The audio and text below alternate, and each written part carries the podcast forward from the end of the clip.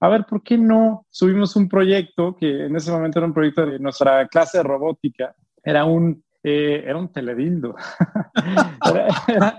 era, un dildo conectado a internet en ese momento. Imagínate, 2011, jugábamos ahí con una cosa que se llama Arduinos, que son microcontroladores que puedes conectar a cosas y a internet. Entonces, eh, en ese momento hicimos ese proyecto. Lo propusimos a Kickstarter y lo rechazaron, no por el contenido del proyecto, sino porque eh, no podía subir proyectos de México en, en ese momento en la plataforma. Entonces dijimos, ¿por qué no hacemos un crowdfunding en México? A ver, ¿qué pasaría? ¿no? Eh, y así nace Fundadora la primera versión.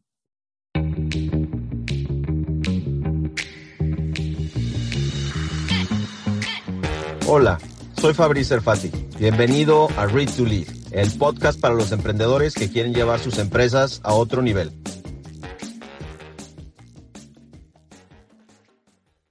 Pues mira, quiero primero que nada este, darles la bienvenida. A diferencia de como lo hacía normalmente, siempre decía que había yo hecho este ejercicio porque me chocaba leer libros de negocios y entonces una manera de obligarme era haciendo esto, pues porque al final del día casi casi tenía yo que un examen al final de leer el libro y entonces era una manera de estarme forzando a hacerlo.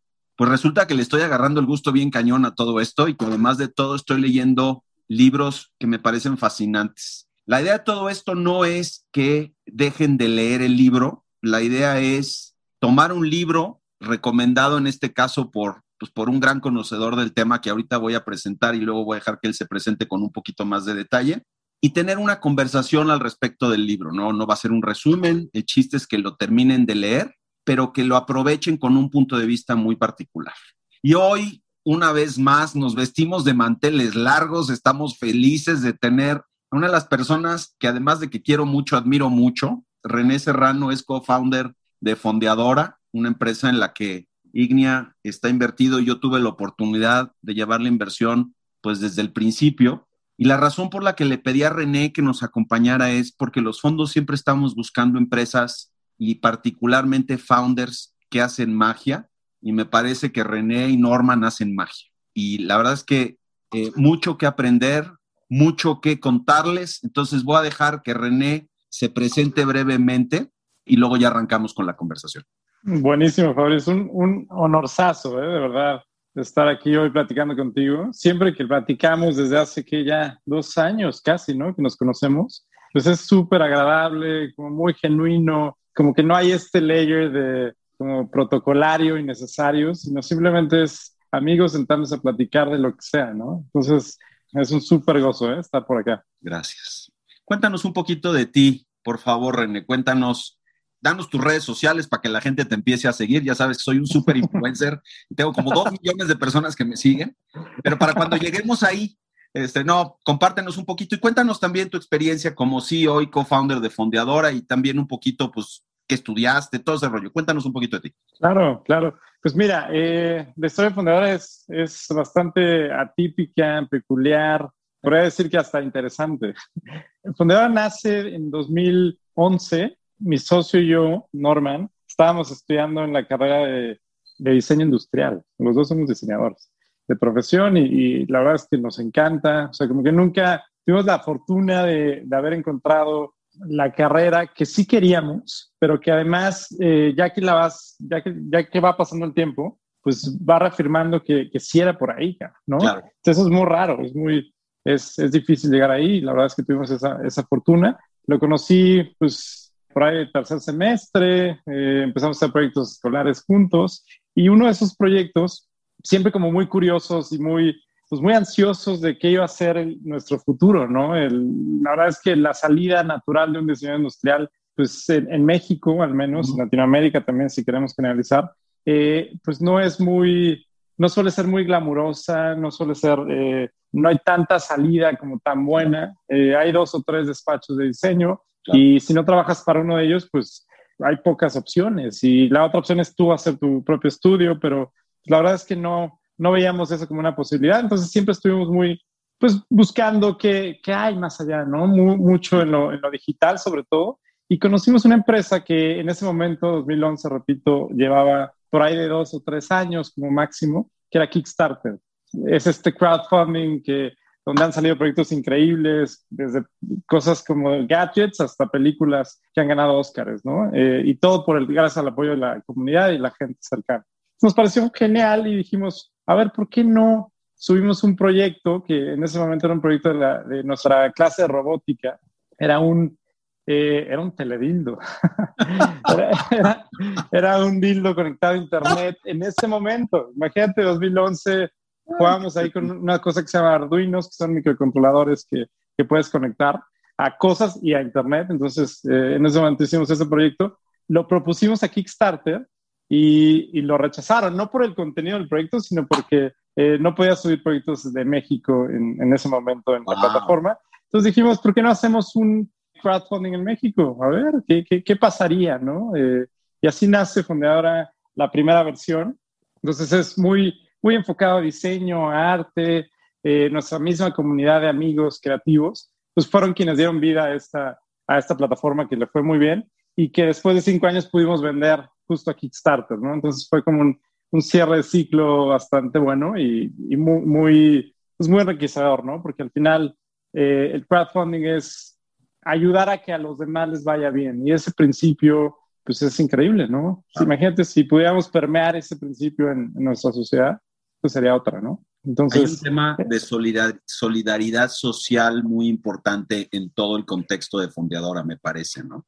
Sí, sí, porque después logramos eh, también sacar la parte creativa que se quedó en Kickstarter, pero la parte social. Habíamos, teníamos muchos proyectos sociales desde pues, eh, emergencias médicas, eh, cosas que, que, pasaban, ¿no? Que podían pasarle cualquiera. Y creamos Donadora, ¿no? En paralelo y esa se quedó como una, una plataforma para, para apoyo de causas sociales y le está yendo muy bien y, sigue siendo como su propia historia, ¿no? Qué padre. Oye, pues vamos entrando en materia. Claro. recomendación de René, vamos a platicar hoy de Insanely Simple, The Obsession That Drives Apple's Success, es de un señor que se llama Ken Siegel, pero como no sé nada del tema, también de pasada compré esta de Emotional Design, que está muy bueno. Ah, qué bien. Compré esta de Design is Storytelling, que este está fenomenal. Está buenísimo. Y René, en su inmensa generosidad, me mandó un librazo a mi casa en Monterrey, pero estoy en la Ciudad de México. Tristemente no lo he podido ver, estoy aquí en casa de mis jefes, pero me tuve que educar mucho para esto, caray, porque sí me sacaba un poquito de mi zona de confort. Y parte de la, de la lógica de tener esta conversación, René, ya desde un punto de vista como muy enfocado a quien le pueda servir, es, volviendo al tema de la magia, yo he observado que uno de los grandes eh, barreras para los startups es el crecimiento. Todo mundo, cuando invertimos, buscamos a esos emprendedores que saben crecer sus negocios de forma exponencial. Hoy en día, Fondeadora, en menos de dos años, tiene más de 300 mil usuarios. Cuando nosotros invertimos, ya tenían una lista de espera de 40 mil usuarios. Y veo esta como relación entre el crecimiento, la conversión de usuarios, el UX del usuario individual, el diseño de la plataforma y al mismo tiempo la marca, que es como la plataforma que genera todo este círculo virtuoso. Y entonces me importaba mucho tener un libro que de alguna manera hablara de eso, que la verdad es que más allá de que es una serie de anécdotas muy divertidas con respecto a la vida de, este, de Steve Jobs en Apple y de una persona que estuvo muy cerca de él, que es este señor Kinsegal, en la parte del diseño de la marca y de anuncios y todo este rollo, yo veo algo muy parecido en Fondeadora. De hecho, me vestí de negro hoy porque sabía que ibas a llegar de negro. Dije, vamos generando empatía y todo esto. Eso. Me gustaría que me contaras un poquito tus primeras impresiones del libro, qué te pareció, qué te gustó, qué no te gustó, etcétera. Sí, eh, importantísimo esto que dijiste antes de cómo parecería que es magia, ¿no? Lo que pasa con ciertas marcas, ¿no? Que, que crean una cierta mística que, tal vez no es fácil de explicar, pero que cuando las consumes o cuando tienes algún tipo de contacto con, con ellas, con, o con el producto, con el servicio que te dan, sientes algo, ¿no? Exacto. Eh, y esta magia, pues para mí, tiene que ver con, pues, con esa capacidad de, que tienen ese tipo de marcas de crear emociones, ¿no? Y Apple es una, son unos maestros en crear emociones, ¿no? Entonces, eh, pues sí, el libro justo en una, me parece una narrativa muy simple, muy sencilla, muy de, pues sí, de, anécdotas, muy, que las lees como muy sencillas, pero te das cuenta, a ver, eso que pasó ese día en esa junta, pues transformó toda una industria, ¿no? Pongo el ejemplo que se me quedó muy grabado de cuando sale la primera iMac, por ahí del 97, 98 me parece, sí. era la, la iMac G3, que era una iMac azulita, ¿no? Transparente, que se veían todos los circuitos, en donde antes, pues, la, competencia eran pues, las normales, las beige, las compact, las, Horribles. IBM, las Acer, ¿no? Sí. Eh, y ellos salen con esta, pero para sacar el nombre de iMac, tuvieron una, una de estas sesiones interminables con, con Steve Jobs y con la agencia creativa, y cuenta el, eh, este Ken que él llega con una, con una bueno, llega a, que Steve Jobs le pidiera como sacar este nombre, pero que Steve Jobs ya tenía un nombre muy, pues muy metido en su cabeza. Horrible. Era, eh, Machine Man, ¿no? ¿Cómo era? No, era, exacto, era, era Macman. Macman, exacto. Macman, ¿no? Inspirado en, en Sonic con el Walkman, pero pues Mac, ¿no? Entonces era horrible porque tenía un tema de género ahí implícito, rarísimo. Sí. Eh, entonces, cuando Ken escucha este nombre, que de verdad le, parecía el indicado a Steve Jobs, ya iba, iba, a ser la Macman, ¿no? Y con la eh, personalidad de Steve Jobs, que era un tipo que tenía muy claro lo que quería, ¿no? Tenía muy claro lo que quería, no aceptaba no tan fácilmente. Y, y bueno, ¿cómo cuenta cómo, cómo, fue enamorándolo con la idea de, de, agregar solamente una I, ¿no? Y eso pues cambió la historia, ¿no? Por ahí, pues, eh, parece, parecería tonto, ¿no? Y, y, fueron como dos o tres juntas para convencerlo realmente, pero pues la fuerza que tuvo ese resultado, ¿no? Entonces, muy interesante, muy... Sí, dime. No, no, adelante, termina, por favor. No, muy interesante porque justo en este culto que, que tiene Apple y que viene obviamente de Steve Jobs hacia lo simple, hacia lo fácil, hacia lo, lo evidente, no ornamentación para distraer, no, es lo simple, extraer hacia lo, lo mínimo elemental pues ha, hecho que Apple sea la empresa de tecnología más valiosa del mundo. Entonces, hay algo que tenemos que aprender de ahí, ¿no? De la simplicidad, que cuando estábamos platicando un poco tú y yo, pues sí, la simplicidad no es el camino más fácil, no es el camino más obvio, puede ser hasta el, camino más caro, más tardado, pero es el que mejor paga, ¿no?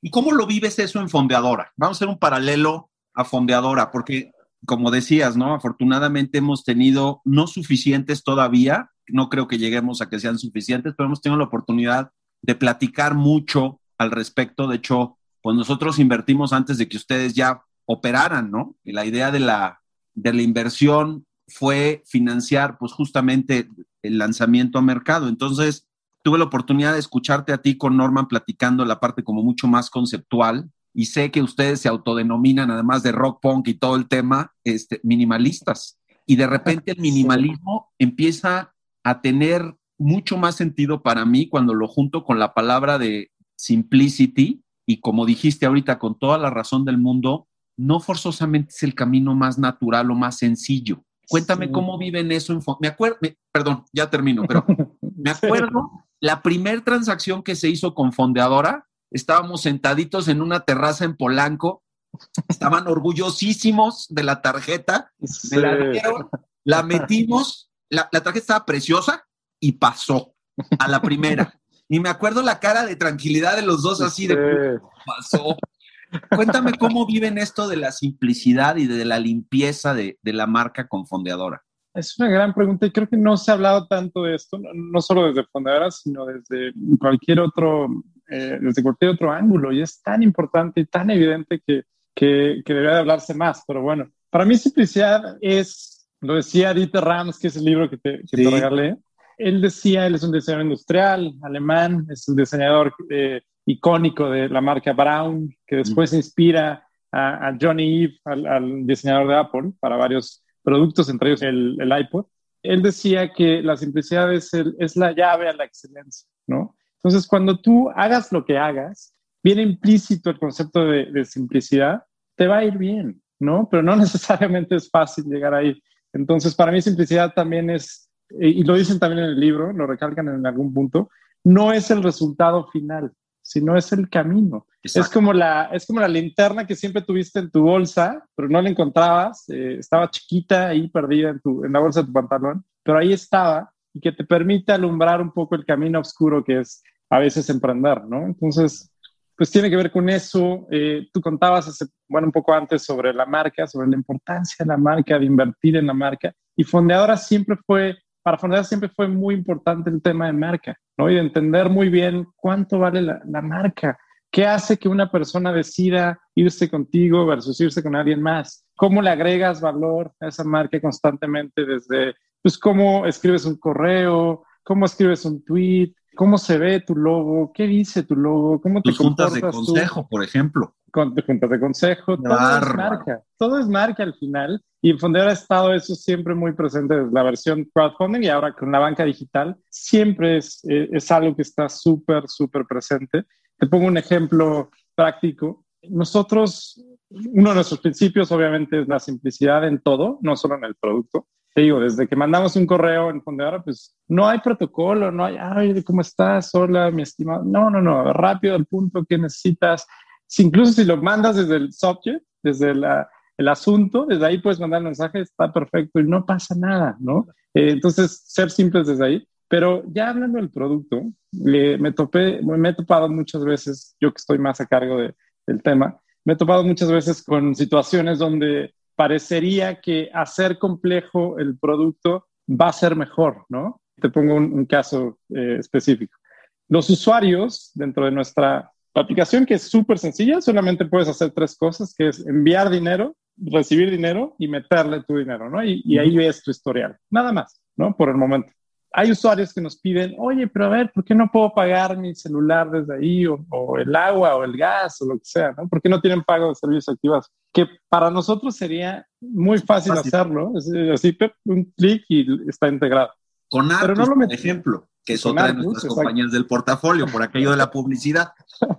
exacto, con ellos sería muy sencillo. Y no lo queremos hacer de una forma súper consciente porque le metería ruido a la aplicación sería mucho más difícil de usar, porque tienes que meter el logo de la Comisión Nacional de Agua de Morelos, de CFE, no sé qué, Telcel Movistar, entonces empieza a pegar logos por todas partes y se vuelve una, una aplicación pues un poco más difícil de usar. Y en temas financieros, pues necesitas eh, desde nuestra óptica, y ese es nuestro mensaje siempre, necesita ser muy sencillo y muy transparente. ¿no? Entonces, entre menos distracciones tenga, va a ser mucho mejor. Y los usuarios lo agradecen. ¿eh? Los reviews que nos dicen es, claro, es que ah, por fin entiendo qué estoy haciendo. Esto es fácil. Transferir en un segundo sin que me pongas pantallas de más. Entonces, por ahí tiene que ver un poco, ¿no? Está padrísimo, porque además yo soy de los que siempre estoy empujando porque le metan más producto, porque queremos más rentabilidad, porque y luego me he topado con pared con ustedes y me encanta esa conversación porque me hace entender muchas, muchas cosas alrededor de cómo conceptualizan el producto. Y por el otro lado, también pensando en la gente que se une a estos lives, creo que de repente no es clara la relación. De hecho, justo antes de entrar ahorita contigo, estaba teniendo una conversación con un emprendedor que está como pensando para dónde va a llevar las cosas. Luego no es fácil la relación entre los inversionistas y los emprendedores, ¿no? Es esa plataforma de respeto mutuo donde tienes que aprender a entender que la otra persona tiene una razón para proponer las cosas de una forma y pues tú que aquí estás apoyando en otras en muchos sentidos, para mí esa relación ha sido espectacular con ustedes. O sea, la verdad es que no se ha hecho todo lo que yo he querido, pero ni de cerquita. Este, pero ha sido espectacular porque ha aprendido mucho y además ha resultado en algo muy positivo en todos los sentidos, ¿no? Y para los emprendedores que nos ven, entender que quien mete lana se convierte en su socio y no otra cosa, y ser íntegros y congruentes con sus ideas se vuelve súper importante. Totalmente. Es, es, una, para mí es una relación de intercambio, ¿no? Exacto. Hay un intercambio clarísimo, ¿no? Eh, los inversionistas, llámense pues, fondos institucionales o, el papá de tu amigo millonario, tu tío que te metió una lana o quien sea, hay un intercambio clarísimo, ¿no? Ellos te dan eh, recursos y tú a cambio, pues intentas, harás tu mejor esfuerzo por maximizar el valor, ¿no? Entonces hay un intercambio muy, muy claro. Y yo creo que la, la clave también es, y lo dice el libro, cero formalidades, ser brutalmente, como lo dicen ahí, brutalmente honestos con cualquier relación porque se puede sentir como que como emprendedor le debes algo, ¿no? A la gente que te, que te metió dinero. Y sí, en, en, estricto sentido, sí. pero no deberías de basar la relación en que, ay, como le debo yo algo, estoy en una posición de desventaja, entonces le voy a decir que sí a todo, es el gurú máximo. Que mis principios, ¿no? Que ese es justamente el tema. Exacto, ¿no? Y, tiene que haber esa, esa, confianza de decir, pues no, no, y cero formalidades, la, la empresa tiene que ir por aquí. Obviamente aceptamos eh, cualquier retroalimentación y cualquier feedback basado en experiencia, pero, pero sí tienes que ser muy fiel a lo que quieres. Y si no sabes lo que quieres, ahí, yo creo que ahí está el problema, ¿no? Fíjate que algo que me gusta mucho del libro y que ahorita vamos a ir también recorriendo un par de cosas más es, creo que de lo que habla es de convertir la simplicidad en parte fundamental de tu cultura. Hemos hablado ya en un par de este, Read to Leads leímos un libro de Ben Horowitz que habla justamente de cómo construyes tu cultura y habla de, buenísimo, que habla de tus valores y habla de tus virtudes y tus virtudes son las cosas que realmente ejecutas y haces, ¿no? Y creo que mucho de lo que abre el libro de Ken es precisamente construir tu cultura con una base muy grande de simplicidad, porque habla de no tengas juntas grandes, habla de ser muy honesto, habla de búscate bronca con alguien, habla de muchas cosas, pero todo el underlying es la simplicidad. ¿Cómo lo vives tú esa parte? Fíjate que es complicado porque tiene que haber alguien que defienda esa postura de simplicidad. Y como dijimos antes, no, no siempre es fácil encontrarla, no siempre es la más obvia. Sí. Eh, pues suele estar cargada de, de, otras cosas. Entonces, tiene que haber alguien en la empresa que sea el guardián de la simplicidad y eso es algo que, que decimos mucho en Fondeadora. Y como te decía antes, desde una junta que sea simple, sencilla, sin protocolos, desde un correo, desde un mensaje, desde hacia afuera, cómo nos expresamos, pero sí tiene que haber alguien que esté totalmente devoto a, a, ser, esa persona que cuida cada elemento que sea, que sea simple, ¿no? Porque si no es muy fácil que se te vaya, ¿no? Porque hay tantas distracciones, tanto ruido, de repente escuchas que un competidor hace tal cosa, agrega un feature nuevo, ¿no? Entonces, ah, yo ya voy tarde, entonces lo tengo que hacer yo también, pero no te regresas a tu, a tu base mínima de, a ver, pero ¿por qué lo vamos a hacer? ¿Tiene sentido? Y, es simple, hace más, más simple la vida de nuestro usuario. Entonces, eso es lo difícil, encontrar esos guardianes de, de simplicidad adentro de la, de la organización y que realmente lo entiendan a ese nivel. Porque puedes también entenderlo a un nivel muy superficial y decir, ah, claro, pues que se vea más sencillo. No, tiene, implica, como dijimos antes, muchísimo detrás. Entonces, ahí está la parte, la parte clave, ¿no? Oye, y en tu experiencia, ¿quién en una organización es la persona que debe hacer eso? Sin duda, en nuestro caso, pues los founders, nosotros, y es una forma de vida para, para Norman y para mí. Pues intentamos llevar vidas muy sencillas, desde cómo te vistes hasta cómo te expresas, ¿no? Eh, cuidar muchísimo cada detalle. Entonces yo creo que parte de ahí, pero después se va, se va complementando con, eh, o se va cascadeando más bien con los siguientes rangos y sin duda la posición de people en, una organización moderna es clave. Correcto. Que, que, esa persona, sea quien sea, o ese grupo de personas, porque pueden ser incluso más de una, claro. sepa perfectamente interpretar este concepto, en, este caso simplicidad, y lo, y lo entienda tan bien que ella se vuelva esa guardiana o guardián y pueda darse cuenta cuando no se está aplicando, ¿no? Como en una junta, lo que sea. A ver, pero esto no es, estamos complicando a los demás. Regresemos otra vez al, al inicio. Entonces va por ahí, yo creo que, que ellos serían los indicados.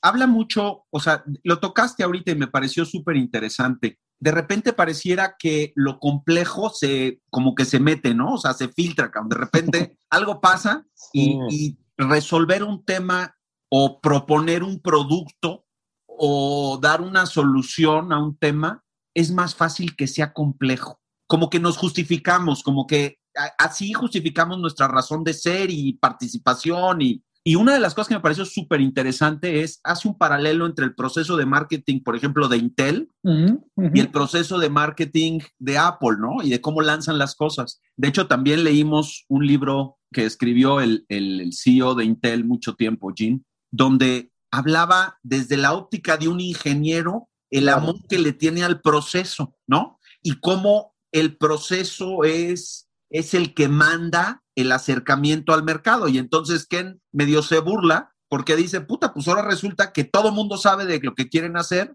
y ya cuando llegan con el CEO, pues ya está masajeado por todos lados. Y en el caso de Apple venía del CEO para abajo, ¿no? Y él se metía y él decía y él cerraba y él hablaba. ¿Cómo vives eso, Cam? Porque conforme vas creciendo, ya dejas de construir desde dentro para construir con los inputs de fuera. O sea, quieres hacer un focus groups, quieres que le guste a todos tus grupos de influencia. How do you stay true to that? O sea, ¿cómo le haces? Es una súper pregunta justo para el momento en el que está ahora, que pasamos en menos de un año de ser 20 personas a ser 120 personas, ¿no? Correcto. Eh, y justo cuando estás en ese proceso de reorganización, justo es un proceso, empiezas a inyectarle más layers, ¿no? Porque crees que esa es la forma de ser. Y si estás en una empresa cuyo valor o activo principal o uno de los principales es la innovación, es imposible, o sea, se vuelve imposible, porque piensa, y, lo dicen muy bien en el libro, piensa los momentos más creativos de tu vida. Seguramente son cuando pues tienes una plática con un amigo, eh, se van a tomar un té o una cerveza, eh, cuando estás corriendo en la mañana solo en un bosque, o cuando te vas de vacaciones con tu novia a, hacer, no sé, a acampar en medio del desierto. No, sé, ahí es cuando surge esa llama de, de, inspiración y de creatividad. Y es imposible meter o intentar embonar eso a un proceso, ¿no? A estos procesos que a mí no me gustan para nada, pero bueno, respeto que es, no sé, design thinking o hagamos una, un proceso de ideación de ideas, entonces se juntan 80 personas y ponen post-its por, por las paredes no funciona así, es, es complicadísimo, ¿no? Entonces, creo que si tu valor está en ser una empresa innovadora o en ser una persona innovadora, tienes que huir a ciertos procesos eh, y, lo, y tienes que estar muy, muy, muy convencido de ello, ¿no? Porque es mucho más fácil seguir el camino de, ah, claro, el proceso, los procesos. Y, no, pero a ver, tienes que seguir ese proceso. Entonces tienes que estar muy fiel a, a romperlo y, y, como dijimos antes, tiene que haber alguien que, que es el guardián eh, en el momento que se empiece como a, sobresaturar de layers, ¿no? La organización. No, y, por ejemplo, ustedes han ido creciendo, pues haciendo algunas adquisiciones, ¿no? Y de repente volvemos al tema de la cultura que a mí me parece fascinante, cómo la simplicidad es parte de la cultura, pero la innovación también se convierte en parte de la cultura. Totalmente. Y combinar esas dos cosas vamos a ser innovadores, pero vamos a ser simples en la manera como nos acercamos, sin, como dices, ¿no? Construir todos estos comités y todo el mundo opinando y, y haciendo que la gente compre la idea de que simple es mejor, pero creativo también se vale. Que no hay bronca si te equivocas, cabrón. O sea, lánzate y no pasa nada. Pero construir este tipo de safety nets organizacionales, híjole, tiene mucho, mucho chiste, ¿no? Sí, y, yo creo que tiene que ver, y también lo mencionan en alguna parte del libro, y, esto es algo en lo que yo creo firmemente, tiene que ver con que tú confíes en los outputs de tu empresa. Claro. Porque si metes layers, si metes comités, aprobatorios, entonces tienes como cinco capas para aprobar una campaña, ¿no? Hablando. Sí. Eh, y le preguntas, no, pero además necesitamos validarla en un focus group porque no, al final estás diciendo, no, no, sí, no vaya a ser. Eh, estás diciendo, diciéndote a ti mismo y a, la, y a la empresa, no confío en lo que hago. Claro. Eh, entonces necesito estos cinco niveles de aprobación y de validación para saber que estoy bien, versus confiar en los expertos, y también lo dice muy bien en las metodologías de toma de decisiones de Apple, eran small groups with eh, smart people. Sin duda. O sea, confía en, los expertos y, y, no te metas a interrumpir y a pedir validaciones de más, sino confía y, ten mucha sensibilidad y, bueno, el, guardián de la simplicidad, pero confía en, lo que estás haciendo, ¿no? En, que, en que tú eres el mejor para, para idear esa solución o ese servicio o proponer ese servicio. No necesitas mucha validación. Fíjate que me gustó una parte donde habla de que Mark Parker, que era el CEO de Nike, va con Steve y le dice, oye, ¿me puedes dar un consejo? Y entonces Steve le dice, sí, claro, con mucho gusto. Resulta que Nike hace cosas muy buenas, muy, muy buenas. Pero también they make a lot of crap, ¿no? Hace mucha porquería. Nada más deja de hacer la porquería. O sea, se resuelve bien fácil. Todo eso que no funciona, todo eso que, que es complicado, que tú sabes que lo estás haciendo como para tratar de extender tu huella en el mercado, lo único que está haciendo es, le está pegando a tu marca porque estás haciendo caca. Exacto, le estás agregando más cosas de qué preocuparte a tu mente, ¿no? Eh, o sea, ahí cuentan la, anécdota a de clientes. igual, y a tus clientes, de HP. Que HP en el momento que entra Steve Jobs a, Apple, por ahí el 98, 99, era, HP era líder en PCs, en, en, computadoras de escritorio, y tenían, eh, si no mal recuerdo, como 99 modelos de PCs. Igual Dell tenía como 64 modelos distintos. Entonces, darle mantenimiento a a todos ellos porque, porque creían que, que, la gente eso es lo que quería, ¿no? Eh, y también hay una frase muy buena que, que utilizaba Jobs eh, para describir eso, de, de, cuando tú no sabes, tu misma empresa no sabe qué quiere, no, no, sabe qué, tiene que preguntarle a la gente qué quiere. Decía que, que Henry Ford dijo alguna vez que si, si él le hubiera preguntado a la gente cómo se imaginaban el, el, el automóvil, les hubieran dicho, le hubieran dicho, pues, un caballo más rápido, ¿no?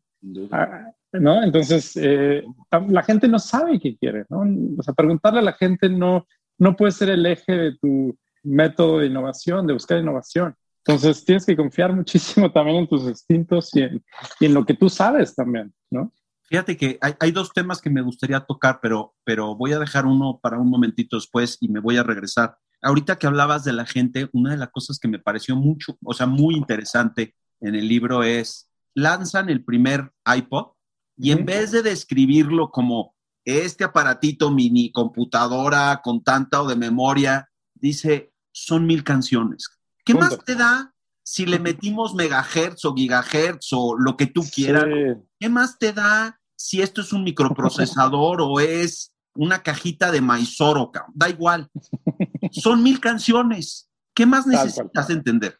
Eso es clave, es clave, es clave. es que ahí es, la, definición perfecta. Yo me acuerdo muy bien cuando compré mi primer iPod, que fue en el 2004, estaba viendo justo para contarte. Fue el iPod Nano, el primero, el chiquito, como plaquito, ¿no? Sí. Que estaba como cromado de atrás. Y en ese momento, pues que me puse, el iPod no era para nada el, que, el primero en el que pensarías, ¿no? Había como, no sé, 80 marcas distintas, desde Samsung hasta eh, las típicas. Sony, todo esto claro. Ajá, que, que tenían ofertas, eran más baratas, tenían mucho más cosas. Me acuerdo que mi papá tenía uno que tenía radio, AM, FM, tenía clip para tu cinturón, claro, traía un cable que podías usar para eh, escuchar con más personas, tenía no sé cuántos gigas, mucho más de memoria. Entonces era una cosa como muy grande, pero bueno, tenía más cosas, más barato. Y estaba el nano al lado, era más caro, pero simplemente hacía lo que decía que iba a hacer, ¿no? eran mil canciones en tu bolsillo y ya.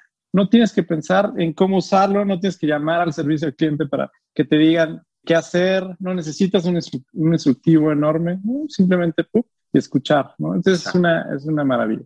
Fíjate que de las cosas también que dice en el libro, nada más para terminar de cerrar el capítulo del iPod, es que uno de los determinantes del éxito del producto fue haber sido, haber pensado en construir tu playlist desde tu computadora. Sí. Es increíble. Te pones a pensar y, otra vez volverías al tema de, oye, pero es que eso es más difícil. No, el UX del producto es mucho más sencillo porque ya no tienes que hacer nada. Ya está todo ahí, nada más le picas play, no te gustó la canción, le picas este, la flechita, las dos flechitas y te sigues, te quieres regresar, le picas a la otra, pero es sencillito y cumple con Para cualquier persona. Exacto, muy, muy interesante. Oye, háblanos del timing. Una de las cosas que dice muy interesantes también el libro es, para que el proceso creativo sea efectivo, necesita haber presión de tiempo.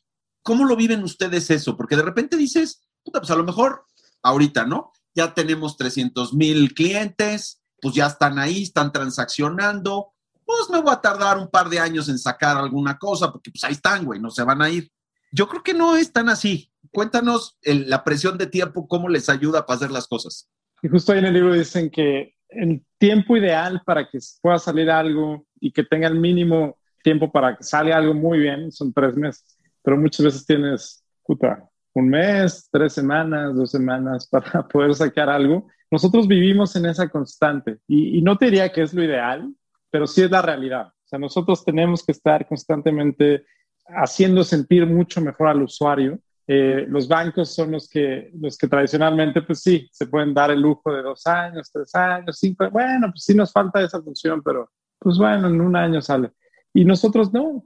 Como tenemos tanto que demostrar, como es una empresa que, que, es ágil, dinámica y tiene todo el tiempo mucho que demostrar, pues tenemos eh, deadlines muy cortos, sobre todo en el, en el lado de, del producto, donde también la gente se empieza a acostumbrar a un buen producto y, y quiere más, quiere más, quiere más, ¿no? Sí. Versus cuando tienes un mal producto y la gente, pues como ya eso es lo que hay, pues se conforma, ¿no? Entonces estamos como subiendo la vara y el, y el estándar, pero eso, eso nos pone muchísima presión todo el tiempo no, no tendría una, una, una, respuesta sobre si es lo, lo ideal o no, ni, ni, si es lo bueno o malo, pero sí, sin duda nos abre, nos vuelve mucho más creativos, mucho más creativos.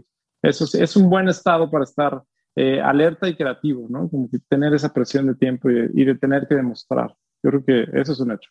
Y además, de las cosas que yo he aprendido, no forzosamente con ustedes, pero en general en el emprendimiento, los emprendedores exitosos son los que son capaces de poner un producto en el mercado, aprender de lo que está pasando, arreglarlo y regresarlo y, y estar iterando de manera constante. Y entonces, en la velocidad en la que puedas iterar, aprendes y en ese proceso mejoras y en ese proceso simplificas, ¿no? Exacto, y agregaría que como eres un administrador de recursos limitados, claro. pues entre más rápido vayas, pues administras mejor, ¿no? Tienes más posibilidades de, tienes más dardos, ¿no? Que lanzar. 100%. Oye, a ver, nos preguntan, este, la ventaja de hacer esto live es que recibimos algunas eh, preguntas de, de, la gente que nos sigue, de los 2.500 Buenísimo. millones de personas que se juntaron en el, en el live de hoy. Dice, eh, grupos pequeños de gente inteligente, la receta para las campañas de marketing de Apple. Además de evitar a toda cosa los focus groups, ¿qué opinas de este enfoque? ¿Ustedes lo están usando? ¿Lo están, o sea, ustedes pasan por ahí de grupos pequeñitos donde hacen un producto y pum, lo ponen y pum, lo ponen, eh, features, etcétera? Sí, sí, sí, sí. No, no, siempre estuvimos ahí. Justo cuando pasamos de 20 a ser mucho más, más de 100, bueno, ahora más de 100, sí. eh, ahí nos costó mucho trabajo, porque claro. piensas que las organizaciones jerárquicas son las que tienen que prevalecer, etcétera. Lo que hicimos es, eh, y eso está, hay muchísima información sobre esto, ¿eh? pero hay metodologías como la que usa Spotify, okay. que se llama squads. Okay. ¿no? Entonces son es justo estos pequeños grupos de gente muy buena, tres, dos, incluso a veces cuatro como máximo, resolviendo alguna, alguna cosa. Por ejemplo, nosotros, ya te voy a presumir esta. Ya sé. Ya está, ya está lista. Pero para sacar esta tarjeta, pues hubo, es una tarjeta metálica, es la primera tarjeta de débito metálica en México. No vayas eh, a decir, por favor, de quién fue idea, porque estaría muy mal. Algo tuvo que ver Fabriz por ahí en, en empujarlo. Emocionadísimo. Eh, pero para sacar, por ejemplo, ese, el proyecto de tarjeta metálica, salió entre tres personas, dos personas y después agregó alguien más. Y nada más, desde el diseño, concepción, la producción, eh, los deals con Mastercard, los deals de X o Y, dos o tres personas máximo para que se vea. Si lo hubieras metido a un funnel donde pasan una aprobación, el roadmap, si es buena idea, no es buena idea, pasa por finanzas, check. Bueno, ahí no le, no le latió, no, no sale nunca, no sale nunca. Entonces, eh, sí lo estamos aplicando y, y, te digo, ya está, hay, hay muchísima información sobre esto. Eh, una buena forma de empezar es, es este método de, de, de, Spotify que se llama Squads. Qué padre. Oye, eh, me gustaría hablar también, porque tampoco quiero tomarte toda la mañana, aunque me cae que nos podríamos estar, bueno, toda, sí, la, mañana, claro. toda la tarde. Una de las cosas que me pareció súper interesante en el libro es la parte donde hablan de que you have to be skeptical y habla de cómo en alguna de las campañas de, de Jobs los abogados de repente uh -huh. llegan, le dicen, le tienes que meter freno a esto. De hecho, se lo dicen primero a Ken, Ken le escribe a Steve Jobs y, y la respuesta del mail de Steve Jobs es, fuck the lawyers. eh, y de alguna manera en el proceso de fondeadora, cuando empezábamos con el banco tachado fondeadora, fue algo que también de alguna forma vivimos. Y ahí uso la primera persona del plural, porque de alguna forma a mí también me tocó estar ahí y una de las cosas que claro. me preocupaban era, híjole, el riesgo.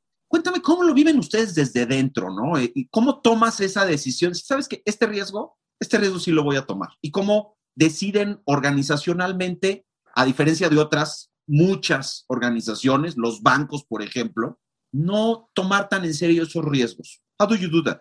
Es una súper buena pregunta. Igual no mucha gente sabe el contexto, pero sí, nosotros en el logo original de Fundadora, que te invertimos muchísimo cariño a esa, a esa imagen, tenemos la palabra banco tachada. Entonces, cuando tú ves banco tachado, Fundadora abajo, pues de inmediato sabes de qué va Fundadora, ¿no? Como que muy rápido te das cuenta qué significa. Entonces era, nos parecía un, un, logo perfecto, eh, a la gente pues, se conecta, le gusta, ¿no? Pero sí en ese inter de, de volvernos una institución regulada, pues empiezas a, allá a generar opiniones que dicen, no, pero a ver, ahí dice banco, aunque no lo diga literal, pero más o menos lo dice. Y cuando hay algo más o menos en, en, una entidad regulada, pues más bien eh, lo que te recomiendan es no hacerlo, ¿no? Entonces, yo creo que si, si me hubieras hecho esta pregunta dos años atrás, te hubiera contestado muy distinto, porque siempre he sido el que empuja ese tipo de, de cosas, pero ese en particular,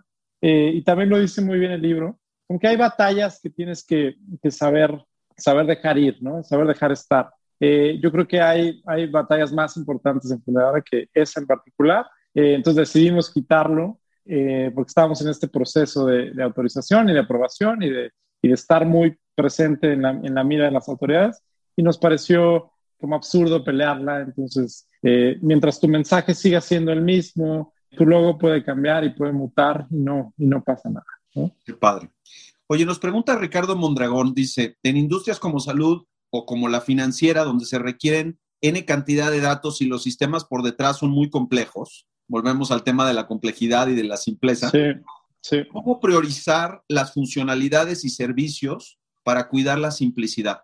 Qué buena pregunta, porque eso, ahora que estamos en la planeación del, segundo Q de este año, eh, llevamos toda la semana pasada en eso, pues justo hay, hay diferentes voces, ¿no? está la voz de, la gente que ve el tema regulatorio. Entonces te dice, a ver, pero tienes que meter un módulo de, prevención de lavado que tiene que funcionar de esta forma. Y eso es, eso es tiempo de desarrollo, ¿no? Claro. Eh, y, tiene, y viene alguien más de marketing que diga, ah, no, pero necesitamos meter un módulo de referidos porque eso nos va a permitir crecer de, tal forma. Y viene, eh, no sé, mi, mi, socio por otro lado diciendo, no, pero a ver, tiene que ser más emocionante el fundador, necesitamos meter algo de Bitcoin. ¿No? Entonces, ¿cómo priorizas con recursos súper limitados de, desarrolladores, que al final pues todo cae hacia ese departamento? ¿Cómo le haces para priorizar? ¿no? Entonces, nosotros tenemos una, un framework, un mini framework, que dice básicamente que el 70% de las cosas que hacemos en Fundadora, en el producto, tienen que ser emocionantes, ¿no? Entonces, ahí pues vas quitando cosas que no lo son, ¿no? O vas bajando las de prioridad. Entonces nosotros, ese 70% es sagrado, porque si no, pues no, nos volveríamos esa empresa plana que no emociona, que, pues que no pasa mucho, ¿no? Entonces, eh, pues con esa reglita nos hemos, eh, pues hemos resuelto mucho de, de, esos temas, aunque a veces pues, no siempre funciona como quisiéramos, ¿no? Fíjate que algo que me gustó mucho de la lectura de este libro es que me obligó a irme a YouTube a ver los anuncios viejos de, Apple. Sí, son increíbles, algunos de ellos son maravillosos. Son increíbles y lo que es increíble también es que construían la marca y a través de eso anunciaban los productos y luego sacaban el producto y dejaban a la marca un rato descansar y luego regresaban con la marca otra vez. Y ese juego hacía, por un lado, democratizaba el mensaje, porque, por ejemplo, la campaña esta de Think Different, que fue así como el icono, digamos, ¿no? De los, de los Misfits y de los Gandhis y de los de Martin Luther King y todo este rollo que, para quien no lo haya visto, lo tiene que ver y tienen que escuchar narrado por Richard Dreyfuss y por Steve Jobs y la emoción del... La verdad es que se me pone hasta medio la piel chinita, pero... Y de hecho, yo no soy Mac user, bueno, ahora soy Mac user porque pues, resulta que todo es Mac, pero yo era PC guy 100% porque lo mío era el Excel, ¿Cómo lo viven ustedes eso de, por un lado, empujar una cosa y luego por el otro empujar la otra? O a lo mejor es un poco distinto porque no están sacando constantemente productos. ¿Cómo viven eso? Sí, no, a ver, bueno, Apple tiene una posición privilegiada porque la marca Apple es fuertísima y cuando sacan un producto se vuelve una marca por sí misma. Por ejemplo, el iPhone es una marca, es una marca al final. El iPad, ¿no? Entonces pueden dejar de lado los esfuerzos hacia, hacia solamente una cosa y eso pues es, es muy difícil llegar ahí. Pero en nuestro caso, lo que siempre decimos es que cada punto de contacto del usuario, que tenga el usuario, tiene que decir fundadora.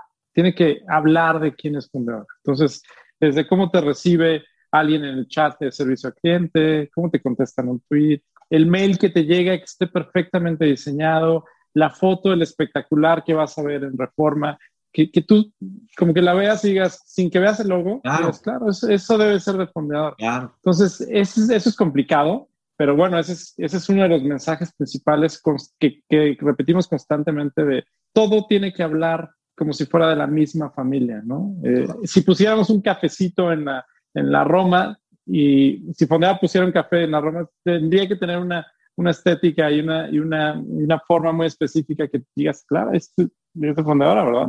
Entonces, va por ahí. Fíjate que tiene mucho que ver con la congruencia y ya como para ir más o menos alineándonos ya para ir cerrando, me gustaría escuchar un poco your take en los Apple Stores, porque el fenómeno del Apple Store fue brutal. Muy rápidamente nada más tocabas el iPad, el iPhone y todo esto. De entrada todos conectan por el nombre, pero además todos tienen un botón, un botón. Con el botón haces todo. Entonces, todos son congruentes dentro de la misma naturaleza del mensaje, de la construcción de la marca, de lo que decimos, de cómo lo hacemos. Son humanos, te ayudan para todo. Pues a mí me están sirviendo ahorita para mis notas y puedo chambear, pero es donde veo las películas cuando me subo o cuando me subí al avión, ¿no? O sea, y luego lo llevan al mundo real a una tienda donde, by the way, se equivocaron porque primero empezaron con ComUSA y no jaló. Entonces, ¿cómo vives eso?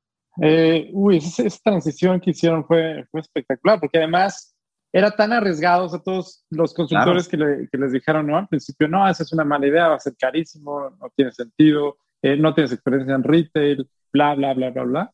Y lo hicieron a lo grande. Se trajeron a gente como, no sé, Norman Foster, que es uno de los, era uno de los arquitectos más importantes del mundo, los mejores materiales, la mejor experiencia para un usuario que entra y que vive el espacio prime locations, prime Entonces, a mí me parece una, una, congruencia total, porque imagínate un Apple Store que no te diga, ah, esto es de Apple, ¿no? Como lo que hicieron con, con esta otra empresa, que tenían un, un, boot en la esquina, al lado del baño y, y Apple ahí, pues no tiene sentido.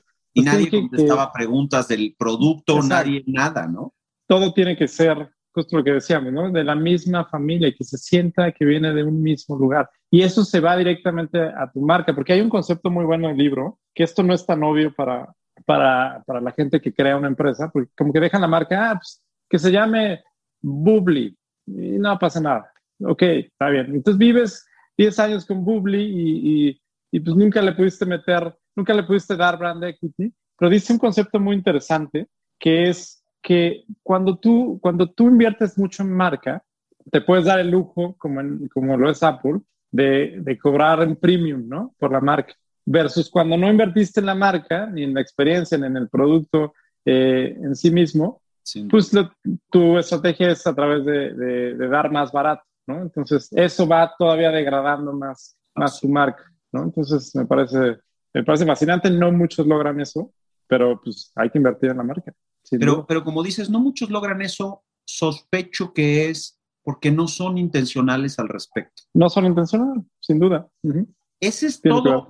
Este, o sea, estaba yo hoy en la mañana que estaba preparando la conversación de hoy, de repente decía, porque el libro, digo, la verdad es que es un buen libro y vale la pena leerlo, pero pues sí es una oda a Steve Jobs. O sea, este güey le pone casa 30 veces, ¿no?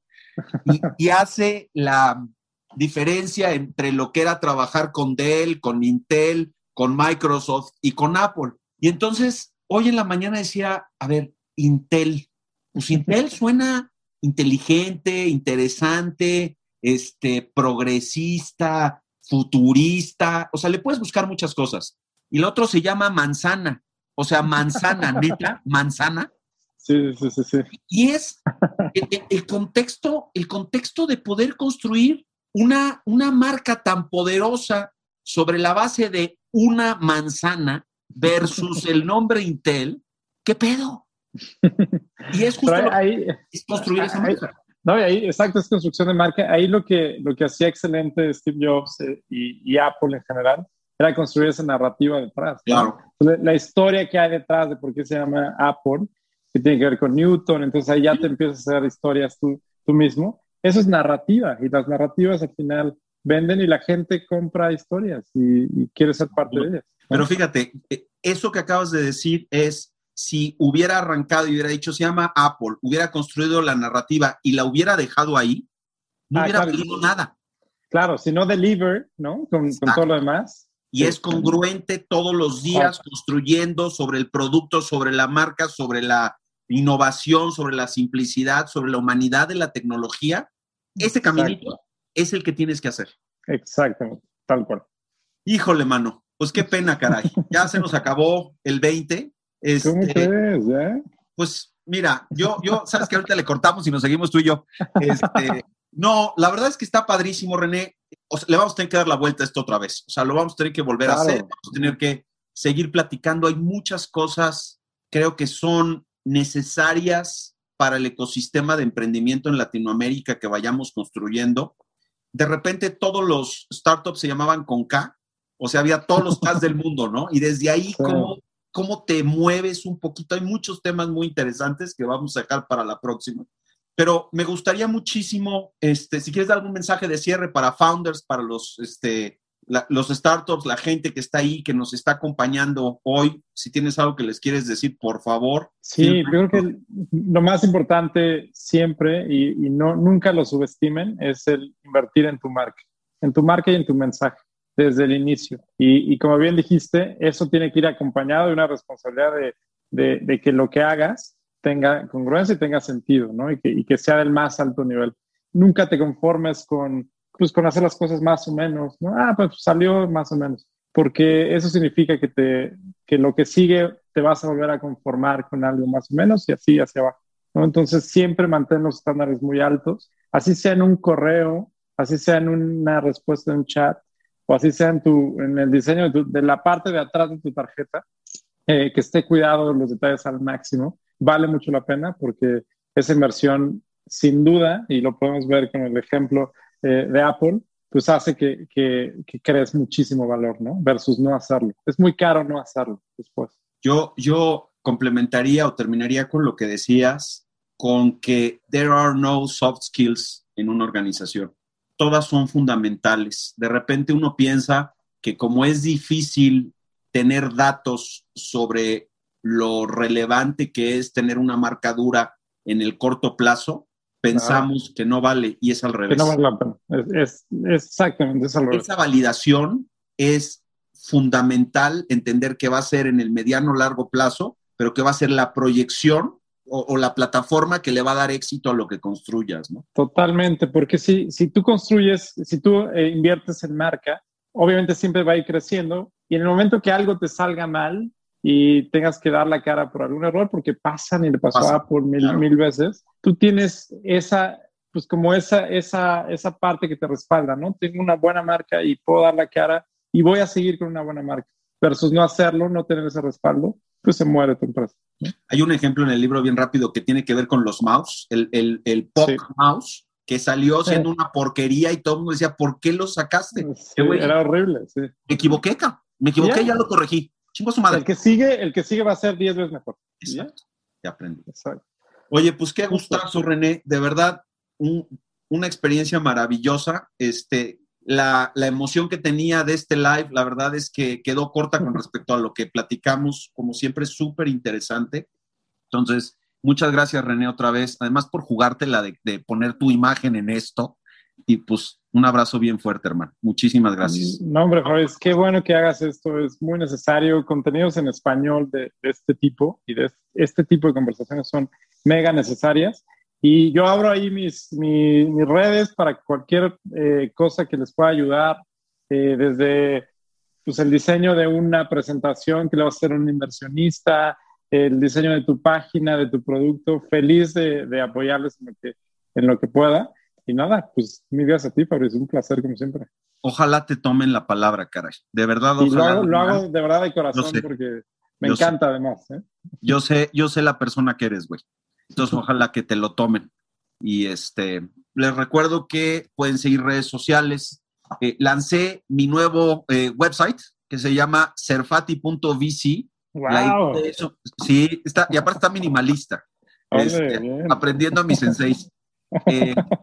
la idea de esto es que todo lo que estoy produciendo de, material que espero realmente sea de utilidad porque le echamos muchas ganas a construir conversaciones que son útiles. Ahí está, este, estas conversaciones, estos lives se están yendo también a podcast en Spotify con la idea justamente de que pues desde su iPod cuando están corriendo, este, o desde su teléfono cuando están corriendo los escuchen y que por favor pues den toda la retroalimentación porque la idea de darle valor a la comunidad es para que cada vez tengamos un impacto mucho más grande en los, en los founders.